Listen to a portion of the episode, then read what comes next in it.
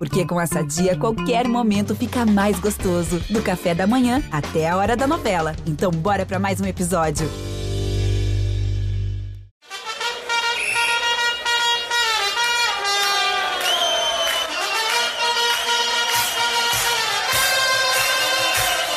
Que é assim, Cintia de Futebol? Eu sou Léo Lepre e esse é o La Pelota. E eu sou o Cauê Dias. Você está no podcast de futebol sul-americano do Globoesporte.com. E acá, La Pelota no se mancha.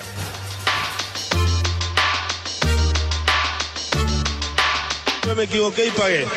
Pero la pelota no, la pelota no se mancha. Abreu tiró.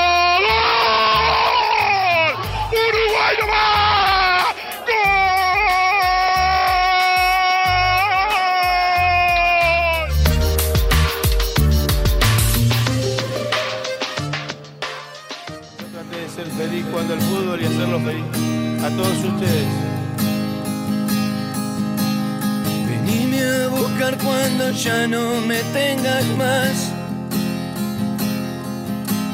Vení por mi amor cuando no te lo pueda dar. Passado pouco mais de uma semana da morte de Maradona, o La Pelota no Semantia segue prestando homenagem ao eterno 10. E essa música que abre o programa é uma música nova, mais uma canção em tributo à vida e obra de Diego Armando Maradona. Lembrando que você encontra um resumão com mais de 20 canções feitas em homenagem a Maradona lá no blog Latinoamérica no ge. Globo. É, essa música que a gente está escutando ela foi feita pela banda argentina Laberiço. O nome da música é El Mundo a Mis Pies e foi divulgada na semana passada, um dia após o falecimento do Diegote. Diegote, aliás, que foi a forma como Diego Turin do Grêmio escolheu para relembrar Maradona nas oitavas de final dessa Libertadores e este que vai ser o assunto principal deste episódio na versão Cortita al Pé, o primeiro Cortita al Pé sem Maradona.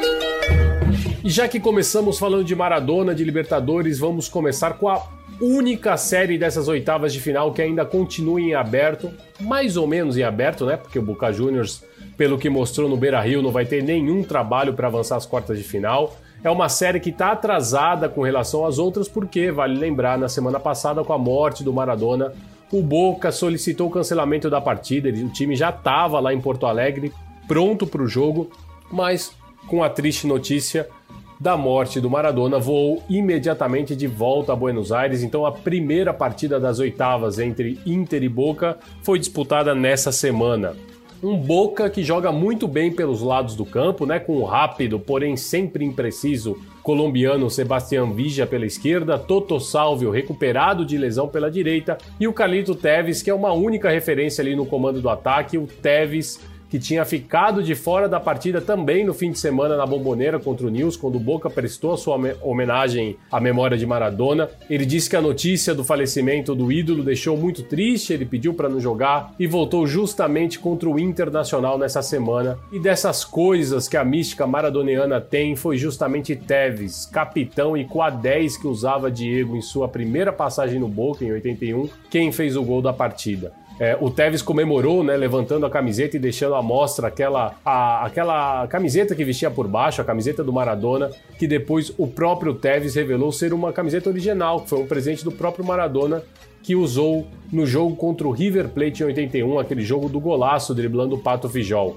O Tevez contou também que a camiseta que ele estava utilizando, que ele mostrou no Beira Rio, estava enquadrada e pendurada na sala da casa dele e que ele precisou quebrar o vidro para tirá-la de lá e levá-la até o jogo, até o Beira Rio, até o gol, até a glória. Numa noite de chuva intensa em Porto Alegre, parece que tudo valeu a pena.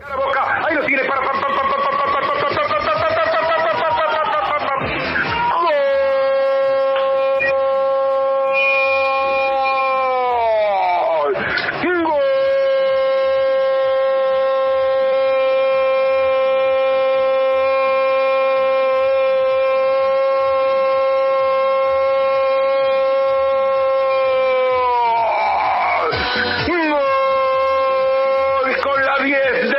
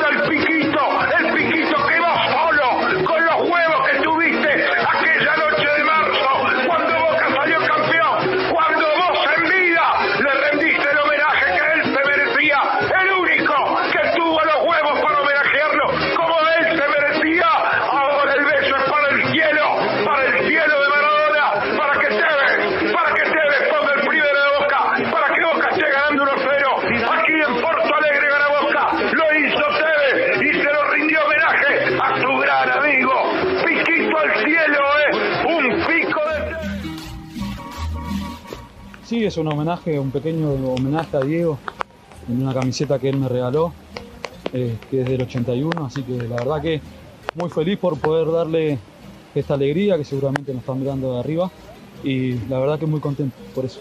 Outro argentino que também homenageou Maradona foi Diego Turin, do Grêmio, na partida de volta contra o Guarani. Turin foi o capitão do time, ele até ficou surpreso com a decisão do Renato, mais uma forma de Renato homenagear Maradona. E ele tinha na camiseta, né? Ao contrário do que a gente viu na maioria das, das homenagens desse tipo, ele tinha escrito El Diegote. Claro que essa é uma forma carinhosa de se referir ao Maradona, mas principalmente fez o pessoal da Argentina se lembrar de um dos grandes vídeos que circularam por lá nos anos 2000. Num programa de televisão muito famoso chamado TVR, era exibida uma reportagem feita na saída de uma balada lá em Buenos Aires. O repórter entrevistava algumas pessoas, então surge de repente um rapaz visivelmente alcoolizado que começa a falar sobre tudo ao microfone, mas quando ele chega ao ponto, na hora que ele fala sobre Maradona, ele também se mostra visivelmente emocionado e ele presenteia o primeiro meme em uma época ainda que nem existia esse conceito de meme, né? Muito pela forma como ele conta a sua relação com Maradona, mas também como ele se confunde todo na hora de contar algumas histórias sobre Diego Armando Maradona e ele ainda termina com El futbolero me entiende. Vamos escutar então. Así. Llena de mirá, mirá, mirá. Me caen lágrimas. El Diego, loco. El Diego. El Diegote. El que lo bardeaba. A los Grondona. Ese es el marante de toda la vida, de toda la historia. El Diego Armando Maradona. Acá, papá. Acá, chabón. Fenómeno, drogadito, lo que sea, papá. Llevo en el alma, loco. Este es el más grande. Este, este se la jugó por Argentina. Perón robó. Todos robaron. Este con, la, con el tobillo así con Brasil es así. ¡Cari! ¡Cari! ¡Todo! ¿Y quién? El futbolero lo entiende, hermano.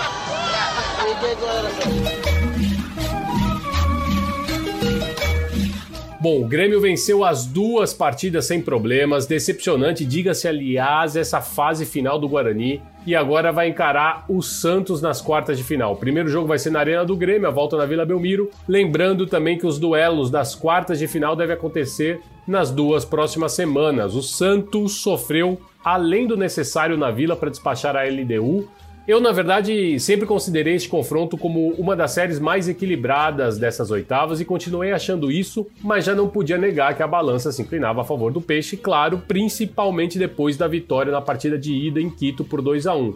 Porém, não achava que o resultado lá daquela vitória era o suficiente para deixar o Santos jogando tranquilo e foi isso que aconteceu, porque depois do gol do uruguaio Matias Zunino, que estava voltando de lesão, por isso não conseguiu jogar os 90 minutos, a coisa ficou lá e cai com uma LDU que foi pro tudo ou nada, ainda que de uma maneira um pouco desorganizada. Bom, o Santos soube se segurar, soube segurar vantagem e me surpreende a forma como Cuca consegue segurar as pontas de um clube que, fora de campo e como muitos outros no futebol brasileiro, tá cheio de problemas, principalmente financeiros.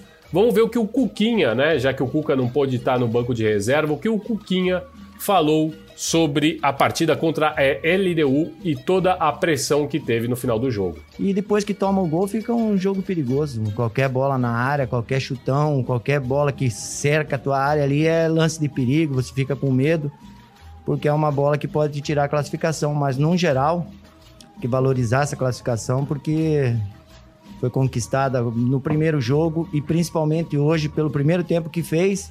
E se você for ver no geral, não correu tanto risco assim, não. Bom, e ainda deste lado da chave, né, o lado esquerdo, o lado com mais brasileiros, o grande batacaço aconteceu no Maracanã, sem dúvida alguma, o Flamengo, que foi eliminado pelo Racing.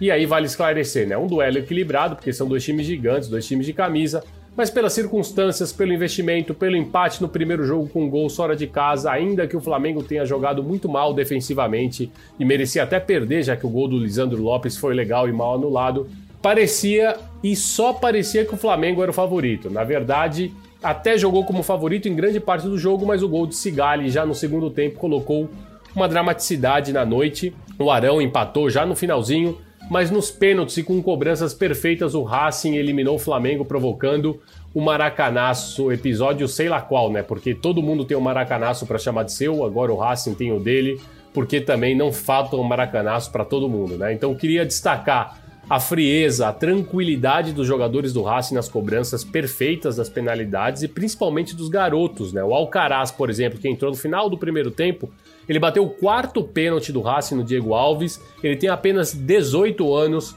foi sorrindo para a cobrança e ficou sorrindo o tempo inteiro enquanto o goleiro do Flamengo dizia de tudo para ele, tentando desconcentrá-lo. Ele foi, bateu muito bem, sorriu. Merecida classificação do Racing que vai pegar quem avançar na série entre Boca e Internacional tudo indica que teremos uma chave decidida numa semifinal entre Brasil e Argentina. Aí vai! Alcaraz! Oh, bien, pibe! Agora vamos mudar de lado no chaveamento, vamos para o lado do Palmeiras, que não sofreu nem um pouco, como nós já prevíamos, para avançar. Vida muito tranquila nessa oitava de final, o que nos deixa pensando se o Defensa e Justiça do bom técnico Hernan Crespo não seria capaz de fazer uma série pelo menos um pouquinho mais dura por Palmeiras, Defensa e Justiça, que conseguiu eliminar o Vasco em São Januário da Sul-Americana, né? Incontestável que fez o time do Abel Ferreira, esse bom treinador português, que agora vai encarar o Libertar, um Libertar remodelado nas quartas de final. Lembrando que esse Libertar se classificou na Bacia das Almas no grupo do Boco, pior entre todos os 16 classificados à fase final da Libertadores, mas que depois de trocar treinador, da saída de Ramon Dias, aquele que foi sem nunca ter sido técnico do Botafogo, de algumas mudanças no time principal, parece, parece que vai encontrando novamente o rumo. Passou muito bem pelo Jorge Wilstermann com duas vitórias, inclusive em Cochabamba na volta, contra um Wilstermann que foi o primeiro no grupo que tinha, olha só, Atlético Paranaense, Penharol e Colo-Colo. Claro que também o Wilstermann agora está numa crise financeira atrás do salário, mas eu ainda acho que o Palmeiras favorito para este confronto contra o Libertar, só que promete ser um pouquinho mais equilibrado. Né? O outro brasileiro que jogou desse lado da chave, que se despediu, mas de uma maneira muito digna, foi o Atlético Paranaense, dizimado pela Covid.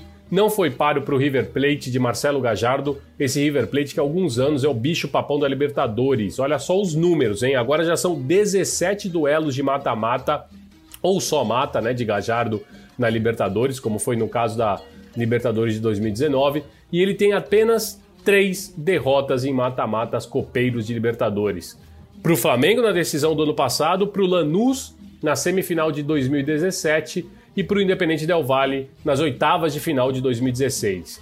O que chama atenção é como o Gajardo conhece e mexe bem no elenco do River Plate. Né? Para a volta, por exemplo, ele jogou com três defensores, algo que ele não tinha feito em Curitiba, e liberou Casco e Montiel para jogarem como alas. Ele colocou o paraguaio Robert Rojas para jogar na zaga ao lado do Pinola e do Paulo Dias. E isso deu uma solidez também pelo alto, já que tanto o chileno quanto o paraguaio vão muito bem no jogo aéreo, ofensivo e defensivo. O River vai encarar o Nacional, né? O seu que teve o Gajardo é, como treinador, né? Foi a primeira experiência do Gajardo como técnico, e lá ele ganhou um campeonato uruguaio. E o Nacional, que teve uma classificação emocionante. Ela veio nos pênaltis sobre o Independente Del Valle. O Del Valle fez mais por merecer a vaga nas quartas, até chegou a marcar um golzinho já no final da partida, que lhe daria a classificação, mas foi anulado pelo VAR. E aí, nos pênaltis, brilhou novamente a estrela do bom goleiro Sérgio Rocher, que fez uma série muito boa contra os equatorianos, vale ficar de olho nele e também brilhou a estrela de Emiliano Martinez. O jogador tinha sonhado que a partida seria 0 a 0 e seria decidida nos pênaltis com uma cobrança sua. É, e para dar fé disso, ele contou a um companheiro de time, o Gabriel Neves, e depois de consumada a classificação nacional, tornou público o chat com a conversa entre os dois, com um texto de Emiliano Martins dizendo que havia sonhado com a classificação dessa, dessa forma, com ele batendo o último pênalti, fazendo gol. Depois do jogo, o capitão do Nacional, o argentino Gonzalo Lavandina Bergesio, falou à imprensa e cutucou o Independente Del Valle porque no sorteio das oitavas, a gente lembra disso, os jogadores do time equatoriano teriam comemorado o sorteio e o comemorado o fato de terem que jogar contra o Nacional. Vamos escutar o que o Lavandina Bergesio disse depois do jogo. En instancia previa a esta se subestimó a Nacional. Nosotros vimos un video donde el equipo rival estaba festejando porque le tocaba Nacional. Y bueno, yo creo que es momento de decir y de, y de decirle a todos que hay que respetar a Nacional porque es tricampeón del mundo, tricampeón de Copa Libertadores y eso, eso no se hace. Entonces, creo que, que hoy tenemos una recompensa linda nosotros, habiendo jugado mal o bien, no importa, nosotros estamos en, en cuarto de final contentos y obviamente que River es un, es un grande de América, que tiene grandes jugadores, que tiene otro presupuesto que por ahí tenemos nosotros, que nosotros somos los humildes, pero podemos competir con cualquiera y bueno, así va a ser. Eh, los partidos se juegan en la cancha y no afuera. Y si cantamos un poquito, por favor. Y si saltamos también. Y si saltamos un poquito, por favor. Três notícias rápidas e curtinhas, pegaditas al pé sobre coisas que você precisa ou não saber sobre o futebol sul-americano e hoje até sobre o rugby. Mas vamos para a primeira, né? Porque lá no Peru, vejam só, o Aliança Lima foi rebaixado. A derrota por 2 a 0 para o Sport Huancayo na última rodada do Campeonato Peruano sacramentou um 2020 marcado pelos erros da diretoria com três trocas de treinadores, pela grave crise financeira péssimos resultados em campos e pelo choro dos torcedores na porta do Estádio Nacional de Lima. Os números da campanha que rebaixou a Aliança, olha só, foram 6 vitórias, 8 empates, 14 derrotas. Teve confusão nas ruas da capital do Peru depois do rebaixamento e o clube, em sua conta do Twitter, publicou um comunicado que começava com, abre aspas, chegamos ao fundo do poço, fecha aspas.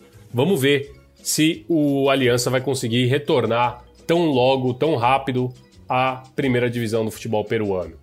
Quem também chegou ao fundo do poço foi a seleção argentina de rugby. Pois é, os Pumas, como são conhecidos, estão na Austrália disputando o tradicional Tri Nation e duas semanas atrás conseguiram pela primeira vez derrotar os All Blacks, numa vitória que comoveu toda a Argentina. Porém, depois da morte de Maradona e da falta de uma homenagem a Diego, que ficou ainda mais exposta depois do belíssimo haka feito pelos neozelandeses, os Pumas ficaram no olho da tormenta porque os argentinos achavam que eles deveriam relembrar Maradona, eles deveriam recordar Maradona como um símbolo pátrio, alguém que inclusive sempre os apoiou. Como eles nada fizeram, como quase ninguém resiste arquivo, alguns jogadores da seleção que tiveram suas contas em redes sociais reviradas entre 2011 e 2013 foram afastados inicialmente depois que algumas mensagens e publicações racistas e xenófobas foram criticadas na internet e também nos meios de comunicação da Argentina. A UAR, né, a União Argentina de Rugby,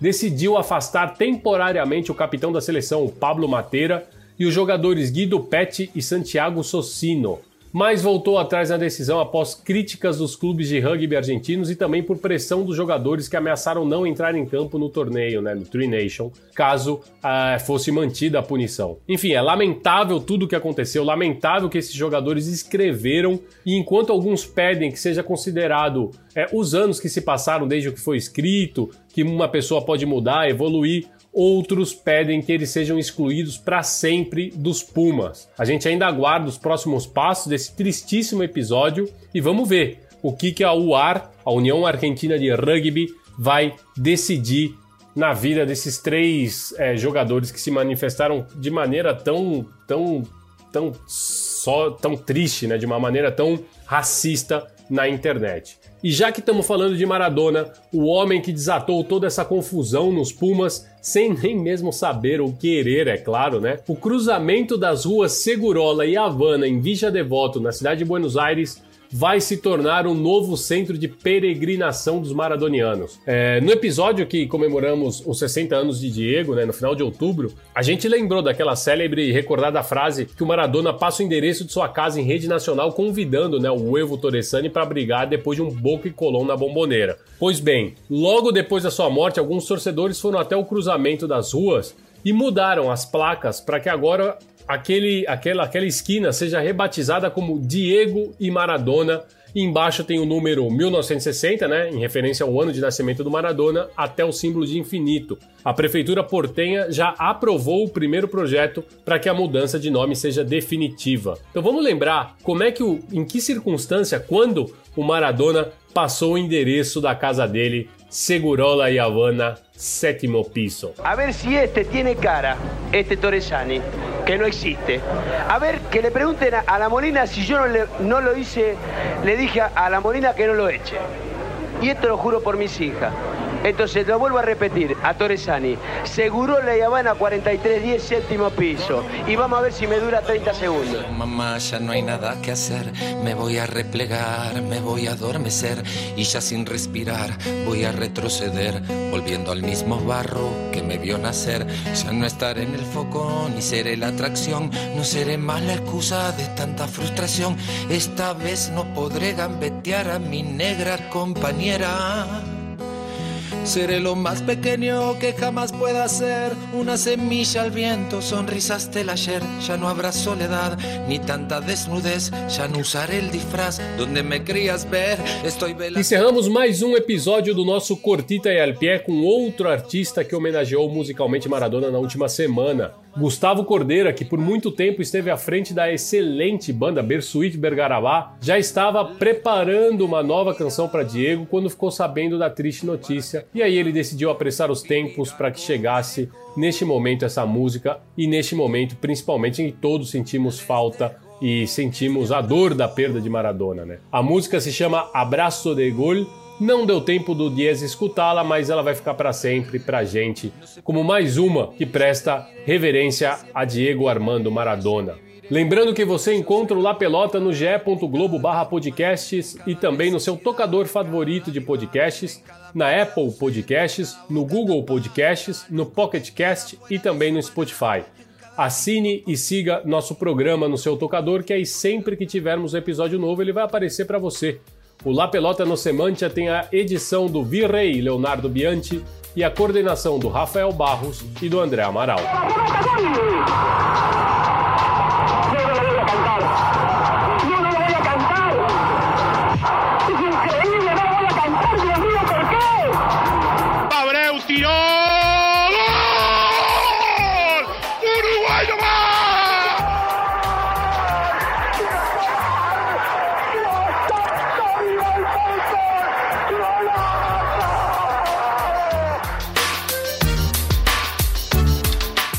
Y pagué. Pero la pelota no, la pelota no se mancha.